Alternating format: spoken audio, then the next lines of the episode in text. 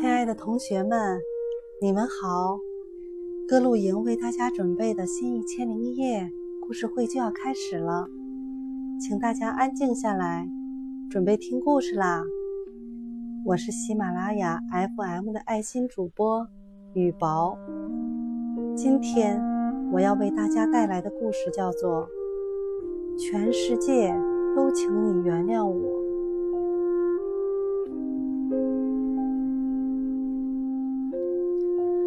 二零零九年的冬天，英国伦敦一个漫天飞雪映衬着的都市黄昏，一个名叫查瑞的十五岁小男孩正焦急地在风雪中行走着。他一边走着，一边大声呼喊着同学的名字：“吉姆，你在哪儿？听到我的呼唤了吗？”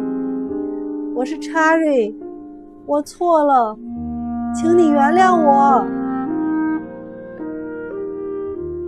白天发生的一幕让查瑞想想就害怕的不得了。他是个爱捉弄人的孩子，在昨天放学时，他将一封情书放进了吉姆的课桌里。疏忽大意的是，他竟然忘记了擦掉最后一行自己的名。字。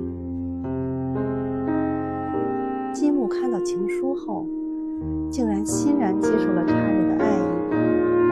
在上午放学后，他找到了查理，说：“我喜欢你，我们交朋友吧。”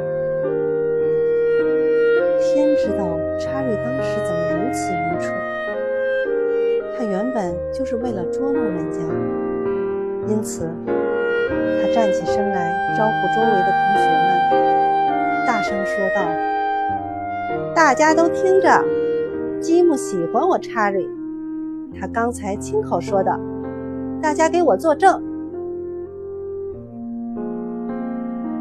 吉姆突然间感到有一种被愚弄的感觉，自尊心极强的他夺门而逃，但当时。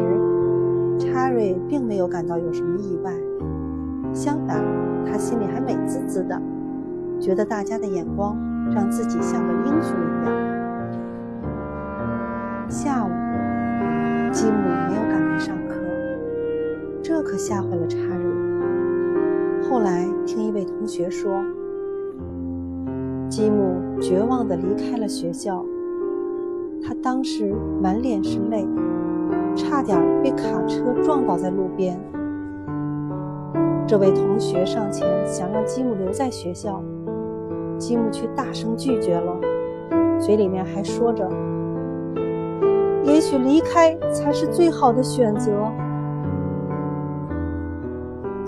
查瑞自知白天开的玩笑过了头，伤害了一个女孩子的尊严，他不知所措的在伦敦街头漫无。目的的狂奔，他走访了吉姆经常去的地方，可是没有他的踪迹。他让一位同学打电话到吉姆家里，说想邀请他出去赏雪。吉姆的母亲却说：“吉姆不是在学校吗？”吓得那位同学急忙说：“吉姆已经回来了。”然后挂了电话。时间一分一秒的在流逝，查理突然想到了吉姆的选择可能会是死亡。如果他真的这样做，自己变成了杀害他的凶手。